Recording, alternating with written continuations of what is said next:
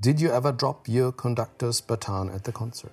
Yes. In fact, one time I threw it quite far into the audience. Hi, everybody, and welcome to a series of extraordinary talks. Talks that provide a new perspective on the one thing we love the most classical music.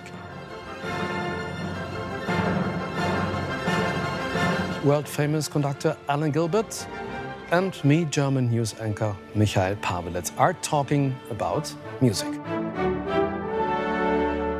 This very first episode is about who we are. I think I need to lie down on the couch for this one to answer this properly. What we have in common. There are certain performers for whom it's so much about them that even if it's interesting, I also think that there's something second rate about the fact that they're sort of making themselves more than the music. Searching for the one and only answer to the question What does music mean? For me, that is the interesting question. We are Alan Gilbert and Michael Paweletz, and this is about music and life. Hi, everybody, and uh, welcome. I'm so thrilled to sit here with Alan Gilbert. How are you?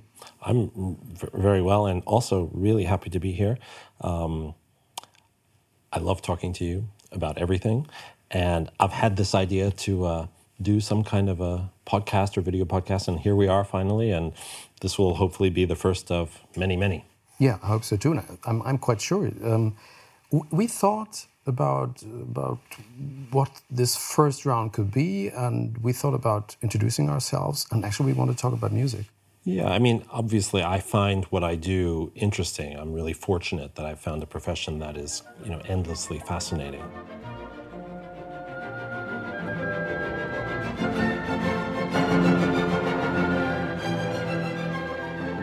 I feel very fortunate to have landed here in Hamburg with the NDR Elbphilharmonie Orchestra.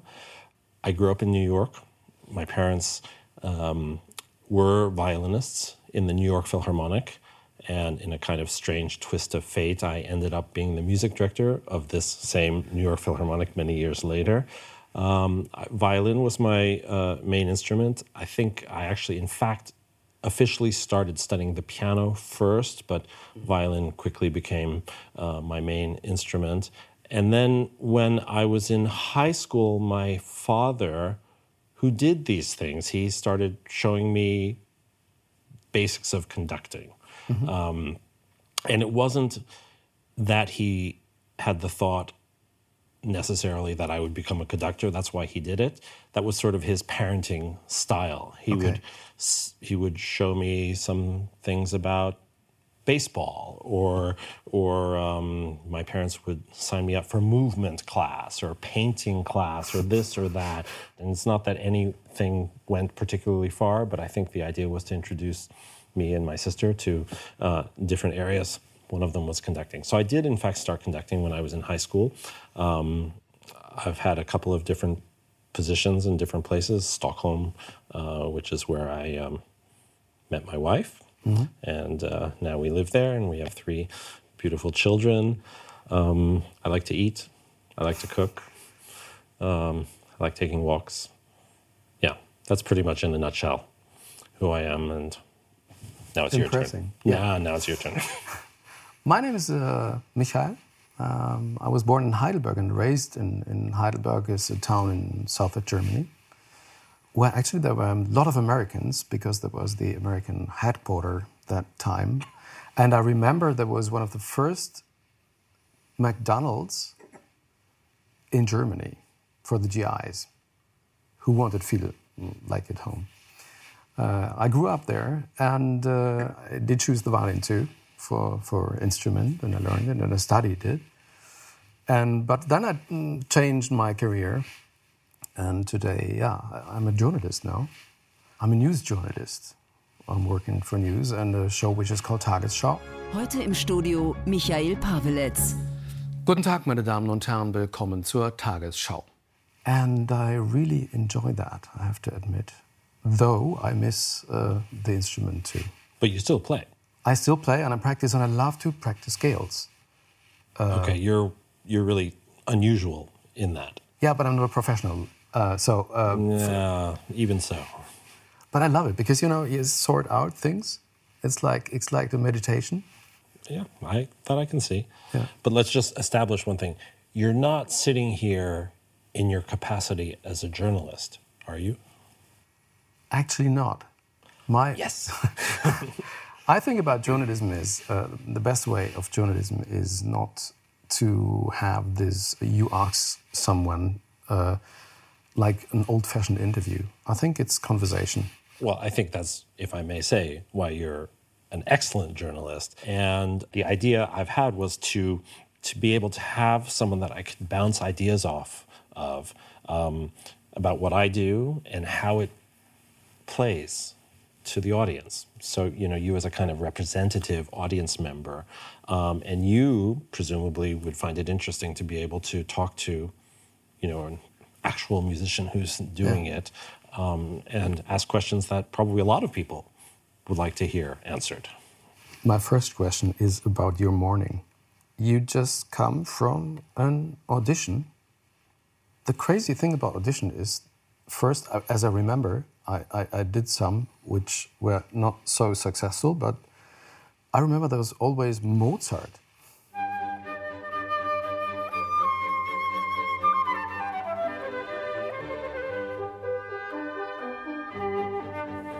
There's something about Mozart that is both so central to classical music and the classical music experience the precision and elegance and attention to detail and stylistic sense that makes it appear on almost every single audition for almost every instrument. So that means it's really difficult. It's really difficult, but it's simple. And it reminds me of the wonderful quote of Paul Bocuse, the great French chef who died a few years ago um, Ah, que c'est difficile d'être simple. Uh, how difficult it is to be simple. Um, Mozart is so pure and so straightforward and yet so elusive that very few people ever really master it. And it's no accident, I think, that that appears on auditions. Of course, you know, we heard flute auditions this morning, and we heard both the G major and the D major concerto multiple times. And it's amazing what you can tell just from a few measures of Mozart. Um, it sounds sounds like nothing, but you know, if it works, it's obvious, and if it doesn't work, How long does it take you to, to, to understand who's playing, which, which quality you have? Few seconds, Well- 10 seconds? That's a tough question to answer because often within five seconds, Okay. you can tell this is going to work or it's not going to work. But it's important never to make up your mind definitively after five seconds. First of all, it's not fair uh, because people can present different sides of themselves, and it, it- auditions are the worst. They're so stressful uh, that people are understandably nervous. And I have to say that you know it's not fair to say, but I I feel like sometimes I get more nervous listening to auditions than playing auditions. Of course, Why? Oh, because you want people to do well, and just the whole atmosphere in the room is tense, and and people come in and you can tell that they're suffering, and they wish they could do it again, but they only get one chance, and it's it's um it's awful. I mean, I honestly don't don't enjoy that, um, and you can see when people are nervous that they're not giving their best. But at the same time, one of the things you're auditioning for is is the capacity to withstand stress because it is a stressful profession. And you want somebody who will be able to stand up if you're playing a concert on tour in Carnegie Hall, not to fail because mm-hmm. they get stressed. How Blind did you, how did you- how did you get your job? How did audition? Did you audition? Yeah, Yeah. yeah, I did. And how do you audition for such a position? Um, there were 32 news anchors, and they went to the audition. There was one prepared show, and it went well. And then they asked me if I wanted to do it again, and I answered it won't get much better, and I got the job. Yeah, that and was by fun. it won't get much better, were you being modest or were you saying that was the best you No, it really ever felt like it really felt like that. That's that's okay. Yeah. Uh, yeah. Cool. Doesn't sound too arrogant, I hope. No, no, no, no, not at all. I mean, I probably was right, but it reminds me of a story of a certain musician in a certain American orchestra who was actually a good friend of mine. Uh, but this position had been open for a long time, and he came in to play a trial week with the orchestra. And at the beginning of the first rehearsal, he sat down and turned to his right and looked down at the section that he was joining. He said, Gentlemen, your search is over. and in fact, it turned out to be the case. He did get the job. but it's often not good to be too Yeah, true. too confident uh, in that kind of situation. Yeah, But, but it it- worked out for him, so you know, Yeah. You want to know hear about my worst audition? absolutely, of course. Violin. Uh, Opera Copenhagen. They invited me for the second time. And I played behind a curtain. I did my Mozart, different one, A major. And, um, you know, I played by heart. I know this piece. Closed my eyes. I think I was walking a bit around, maybe one or two steps, and I smashed my bow against the, the music stand. And it made the bow fell on the floor. Thank you. And it was over. Okay, that's pretty grim. Yeah. Do you do blind auditions? Yeah, yeah. I mean, the rounds that when when it gets to the final round, it's almost always without a screen. I've always said it would be interesting to do conductor auditions behind the screen. Might be a little difficult. I don't know. What do you think about screens? It's a hot topic. Um, it wouldn't work, I guess, for a, an audition to be a television news anchor. You should Can you imagine doing that behind the screen? Yeah, why not? The moment you get the you get the idea of the voice and you know distracted by a fabulous look. That was never my problem. Yeah, we have something in common then. um, yeah, difficult topic. For me, that time, uh, guy looking like me playing Mozart, they had some doubts about it, and I could see it in their faces. Um, I had extra proof something. that is one of the reasons to have Yeah. blind auditions. One of the reasons. It's because people say they can be fair, but it's obvious in so many cases that they don't know how to be fair. Yeah. And they would never admit that it's because of race or because of the color of someone's skin, but um, it's uh, yeah, no, that's a that's a big topic. I'm sure we can circle back to that one. Yeah, we need more time for that. Yeah, but what are the cons uh, against the screen? What, what is? I like to see the body language, how how people move, um, because if if there's, for example, like an unusual tick in the way someone plays, you can and, and you can see that it's just part of the way they play, and that's always going to be the way they play. That can create distraction because part of the way the sort of musical impulse goes through the orchestra mm-hmm. is by essentially starting a wave as the conductor, and mm-hmm. then that wave transmits through through the players across the stage. You can imagine like like a school of fish that like all mm-hmm. change direction together. How's the decision made then? The whole orchestra is listening for a while, and then It's different in different places. I mean, here the orchestra decides. It's it's actually that simple. But um, I'm involved, especially when it's a crucial position like principal flute or principal anything. Um, and I'm involved in the in the discussion. And it's not quite as simple as a straight up vote. It's a vote that is very much informed by discussion. So that's the way I have have influence. what do you think about this German way? I think it's excellent because um, because uh, it means that everybody in the orchestra has essentially passed the approval of all their colleagues, by definition. Uh, it was a totally different system. You might be interested to know in New Yeah. York.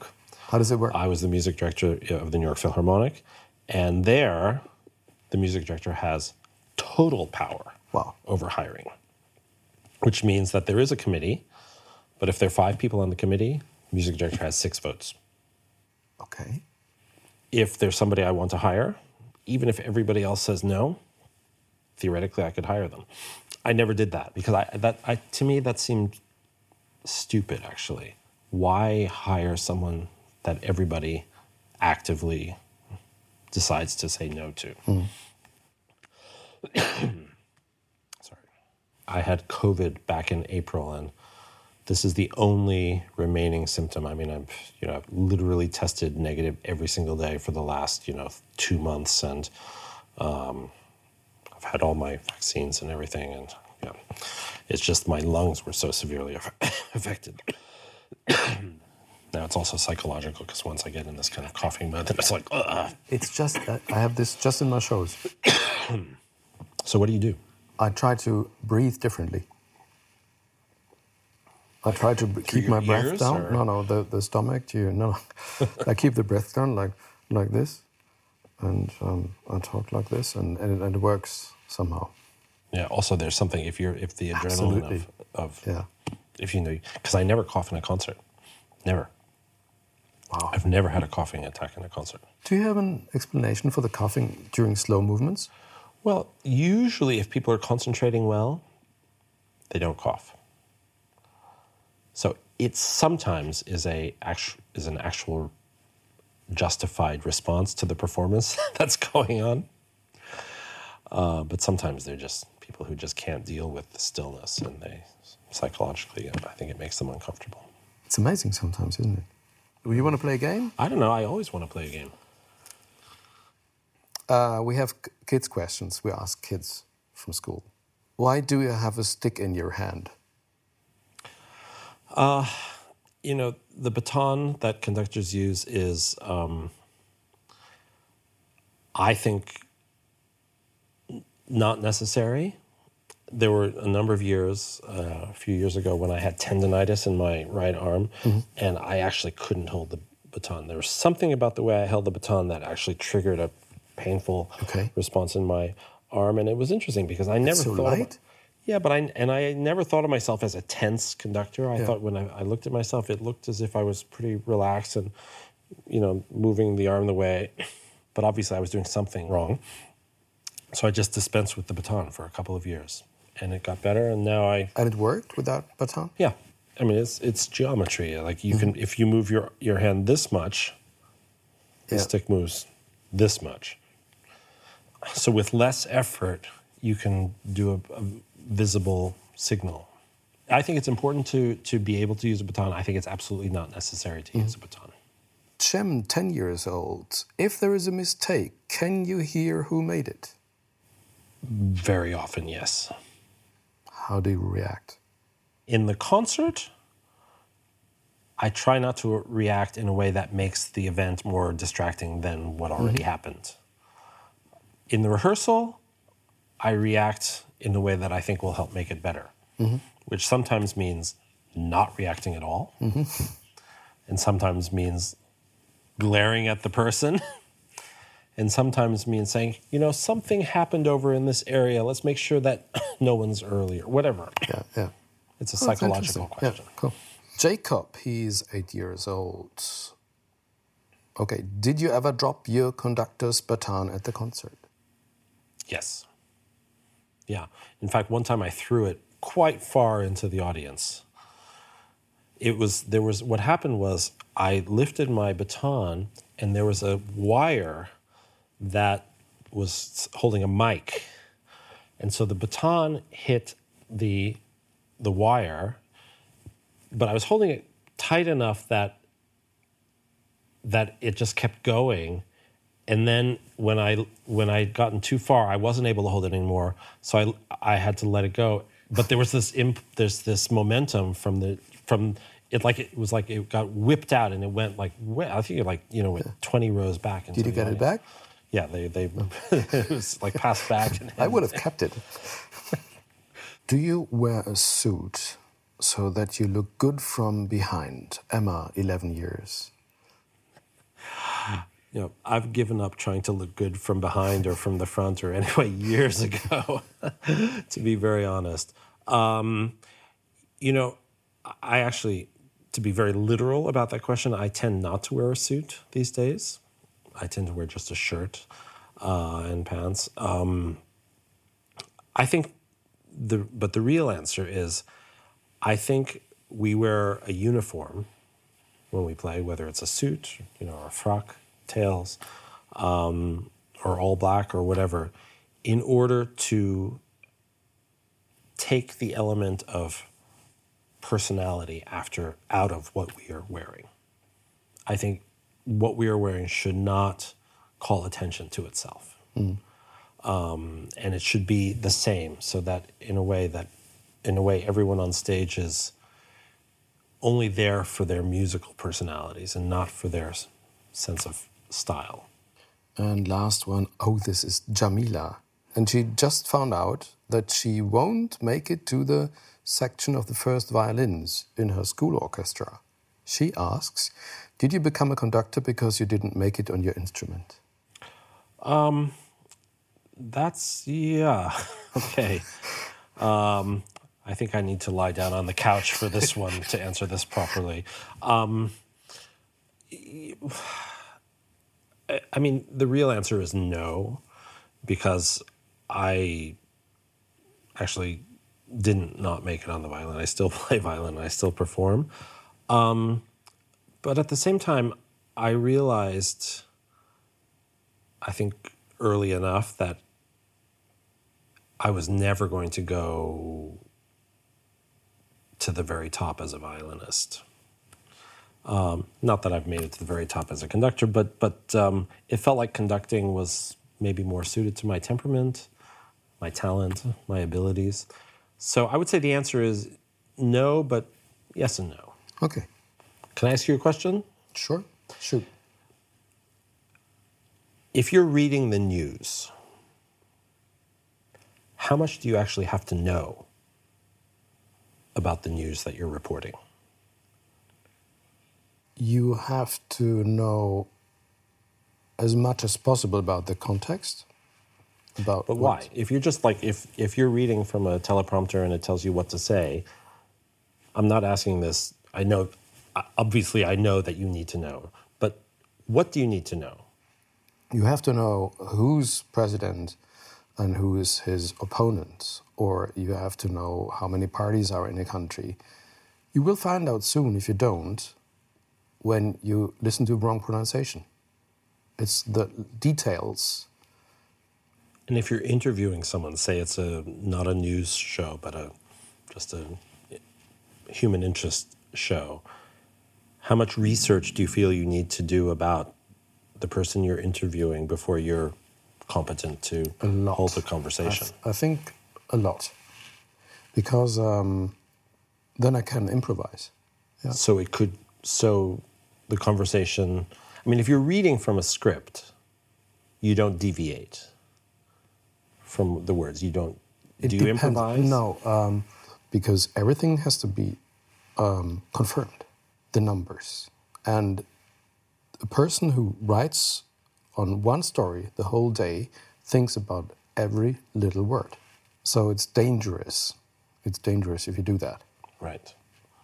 And also, presumably, for timing, how long it's going to last. Timing is okay.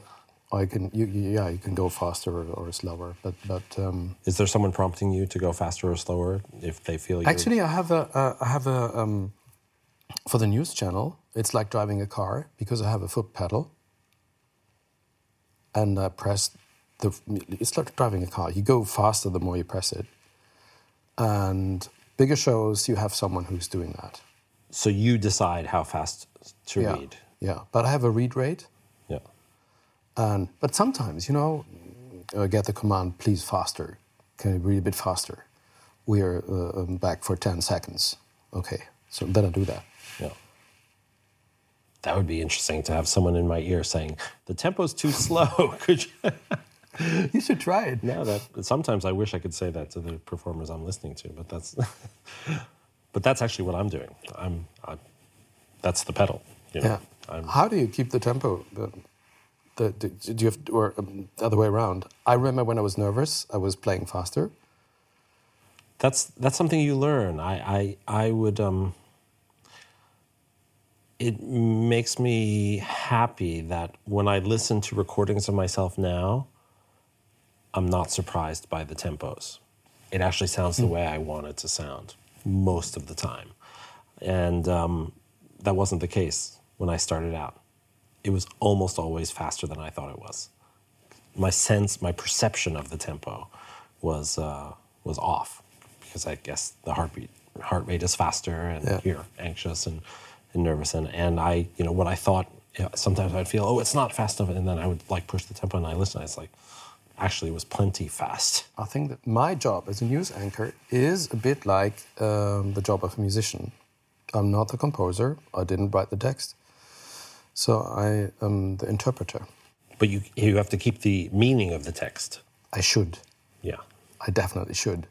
Yeah, it's an, an interesting parallel to music because I think we also have to keep the meaning of the text. Is it possible? I mean, this stuff is quite old. Yeah, but what is the meaning? What does music mean? That's an interesting, for me, that is the interesting question. What does it mean to I you? I don't have a. Yeah, well, no, you have to answer it because I. Okay. Mm. I remember this horrifying moments reading uh, programs in the concert where music is described, what happens in which bar. I think this is, uh, yeah, Do you think it's so? It's not helpful. absolutely not. Because I have my ears. So do you think? Would you think it's would be better not to have any descriptions of the music in the? No. About the composer, about the time, what was invented then, maybe, to, to, to understand the context. I sometimes like to speak just to sort of open the door to the piece so that people don't feel that it's a foreign language. And, and one of the things that I like to do is actually very simple, just to point out certain landmarks. So I'll, I'll say things like um, the piece is around 15 minutes long, and it starts out with a pensive, slow section. And about five minutes in, it changes direction, and you'll hear a big gong. And I'll say, maybe could you just play that so people know what to listen for? And that's a kind of very descriptive way of talking about music. And I actually think that that can be helpful, but I'm not trying But that's to. contemporary music. No, but it could be anything too. Uh, you know, you could say that about any piece. What do you think about uh, stories to the music? I think that there's.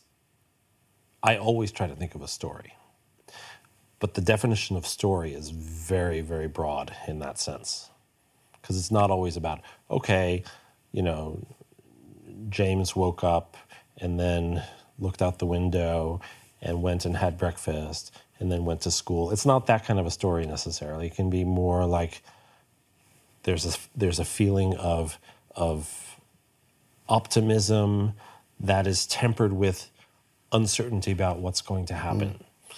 And then the uncertainty becomes real because there's an obvious, dangerous moment coming. And it can be, you know, sometimes I try to think in my head, okay, what is the danger? Is it is it a you know a big scary dog, or is it or is it uh, is it the big storm at sea or something? I, I do try to create images, even if it's not a narrative of events, le- one leading. To Do you have the those next. images while you're conducting? Absolutely.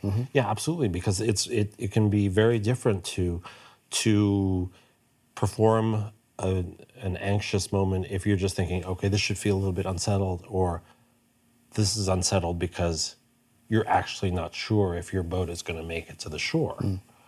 And if you put that image in your mind, that creates a kind of sense of meaning in the music. And so that's that comes around to our question, which ultimately we're going to find the answer, I'm sure. What does music mean?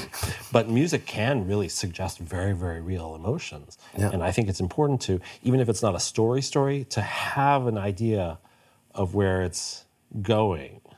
Like, like that moment in the Egmont Overture where there, there are three little exchanges. It's like a conversation. Remember, bum, bum, ba bum, bum. And then the answer is dee da dee dee da dee.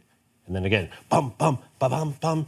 Same answer. Dee da dee dee da dee. And it's like the first character saying, No, I really want you to think about this. Bum, bum, ba bum, bum. There's more intensity the third time. Yeah. And then, in fact, the answer is different and goes on for longer.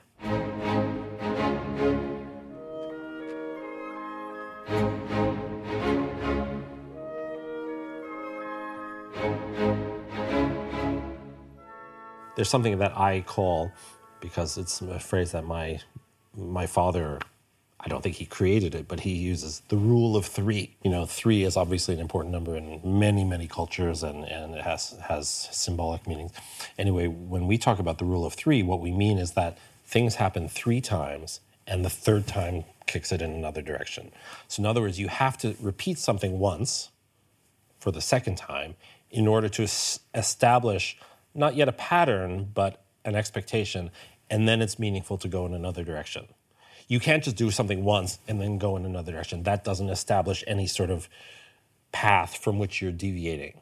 And if you do it three times repeated and then on the fourth time go off, that can become boring. So three is kind of the perfect number to create a story. Same in my business, by the way. yeah, no, it's I mean Absolutely it's, the same. So that you can see it over and over and over again. That's what the great composers do. They they set up expectation and then they break it. And three is the number that makes that possible in its purest form. You had mentioned um, these pictures of, I don't know, natures. Or is what is first, the music or the picture, when you conduct? Hmm. It's not. I mean, the music is first because you have to go through the score as it's written. What I try to do when I study a piece is get to the point that, and I actually do this, I actually will open the score randomly to any page and I try to see if I get a visceral, immediate reaction. More and more, as you study the piece, you get stronger and more sophisticated reactions when you do this kind of exercise of randomly opening to any, any page. And finally, and it's a way that I start to know that I know a piece. No matter what page I open to, I immediately have a strong reaction and a point of view about how I want it to go. Mm-hmm.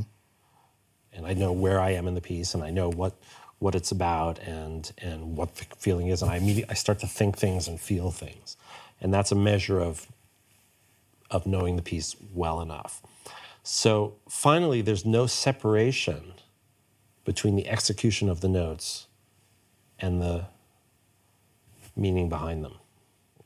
I really try to to prepare my music to the point that it kind of writes itself when the piece is performed. Um, and it's a very interesting question of how to impose yourself and to have your personality be part of the experience for the audience, because that's essential. I can't be faceless, I can't be neutral because then that projects as well. And that's the last thing you want. I have to be 100% there and committed. But at the same time, it can't be about me. And you, you know, I don't have to give, in fact, I refuse to give examples, but maybe you can imagine who might, I might be talking about. There's certain performers who, for whom it's so much about them that even if it's interesting, I also think that there's something second rate about the fact that they're sort of making themselves more than the music. And the ability to lose yourself in the in the flow of the music i think is essential. The same in my business again. Um, we have the story and we always remind ourselves it's not about us. It's about my will to tell the audience something. And this is my function in that moment that it's me telling the story some people can see that some don't some think oh this guy is, looks natural on TV, and others there are excited about you know a person who makes this uh, yeah big uh, as ifs. Do you know what I mean? Mm. Yeah. Totally. Sometimes they have more success than us. Absolutely. Absolutely. How do you cope with that? I don't even think about it. It's. I mean, it, it's. It's not. Well, that's not. That's not even exactly true because I do think that there's something to learn from any situation, and sometimes I watch, you know, somebody perform that I. I think, wow, I could never do that. I would be embarrassed to do that, and. But at the same time, I realize, okay, there's something that is really compelling and that is exciting and, and thrilling for the audience to to be part of. You know, how is it possible to learn from that? So it's not that I don't think about it, but at the end of the day, I think what is most important is to be sincere mm-hmm.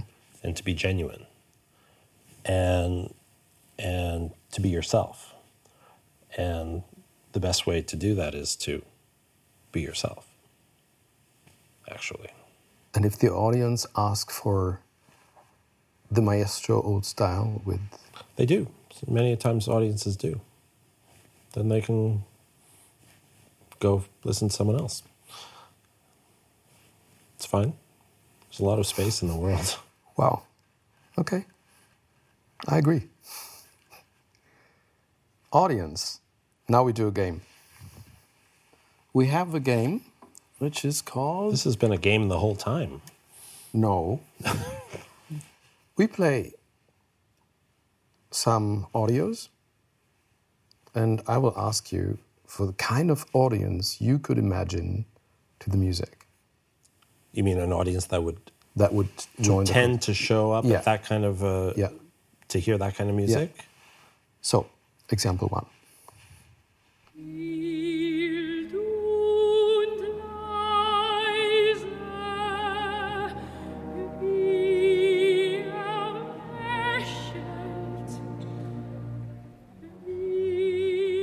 Course, you didn't prepare me with any of these, but I recognize I them. know.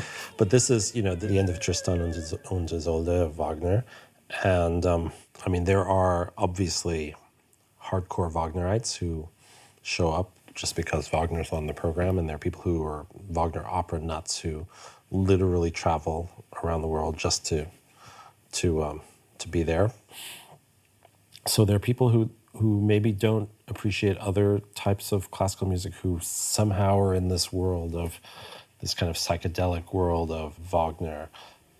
I really think, you know, I, I deeply believe that this is music for anybody and that anyone potentially could could enjoy it. How would the bridge look like you would build to a person who doesn't know anything about Wagner? Well, I mean that piece in particular is is it's a little bit like an intoxicated kind of um, well, I use the word psychedelic uh, advisedly.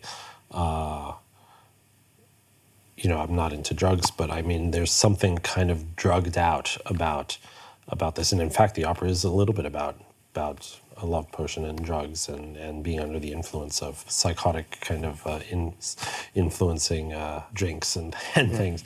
Um, so I think there's something, if you go into the right frame of mind, there's something uh, a little bit mind altered about, about Wagner, especially in Tristan, and it could be very interesting to first time classical music experiencers, even though it's long.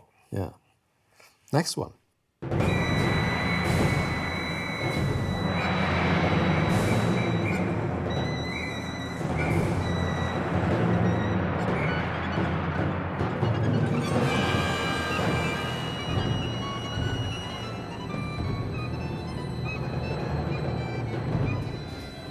That my performance? I don't know. I don't recognize the interpretation. I don't know. I don't think so. Yeah, that's that's one of the masterpieces of the late 20th century um, by my good friend Magnus Lindberg. Um, that that is a that is a definite audience builder. That piece because it's such a spectacle. Yeah, but you have to get them in the door. I mean, that's the thing. That well, I don't know. I mean, that's we have to coordinate with our marketing departments to make sure that they know how to sell a piece like that because it it sounds like if you hear this, it sounds like sort of utter chaos. But the piece is about space. It's a kind of well, in German you'd say Raummusik. Uh, it's about it's about the experience in a physical space, and there are ten stations around around uh, the hall, um, including an enormous gong suspended in the middle of the audience that kind of twirls around, and the player goes up to it and has to wait for it to be facing the right direction to hit it. So it's a visual spectacle as well as you know it's kind of a it's kind of a rite. Um, that is, say, like a religious rite uh, with processions, with bells, and it turns what seems like random sounds and utter chaos into this organized power force. And um, that's definitely a piece that I think is really for everybody. But a lot of people would be afraid of that. I would say that traditional concert goer who is expecting Schumann Third Symphony might find that uh, difficult or even offensive. Um, but Some I, of them leave the uh, leave the yeah, concert. sad to say, it's more of a reflection on them, I think. Um, but uh, you know, there there are no boundaries between the different musics that we play, and to me, that's fully in the tradition of of you know in the long tradition of symphonic music. No boundaries. I like that. Here's the next one.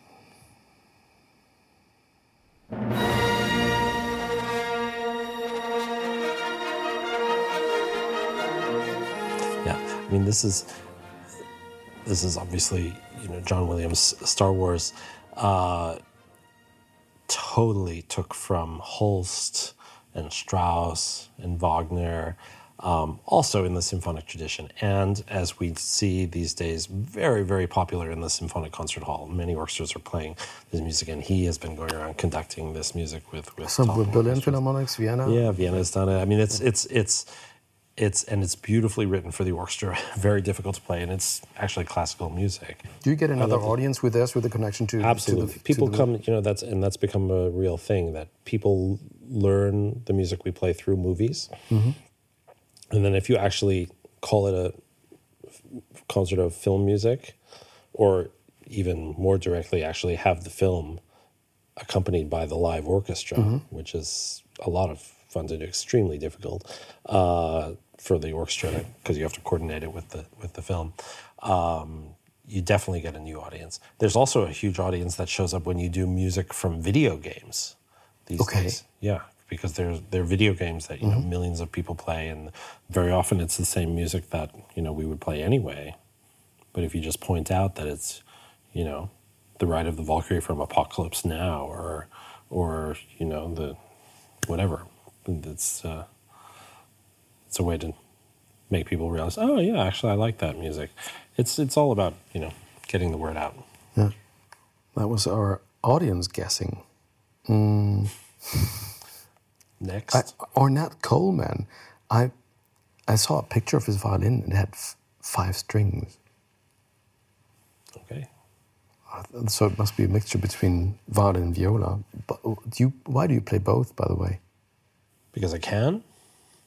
I don't know. I mean, I, I'm a violinist, but I also play viola, Yeah. and it's actually it tends to be easy to join established groups as a violist. Yeah. Because then, if you play like a Mozart viola quintet, they need an extra violist. Or Yeah. if you play Schubert, Schubert cello quintet, you know, you, Yeah. you need another cellist. So I mean, it's it's it's it's there. You have to find a way that is natural to join. Um, but I also play violin. I've been I've been playing a lot of violin recently, and uh, we should play. Yeah, anytime. We should do a duet for the podcast. Oh, but no Prokofiev. Oh, whatever. We should Yeah, think of yeah, we- something. Yeah, let's think about it. Yeah. Alan, thank you so much. Well, lots to talk about, and uh, it's been a pleasure. Thank you. For me too. See you soon. Looking forward. Thank you for watching and listening. This is about music and this is about to go on. So watch out for the next episode.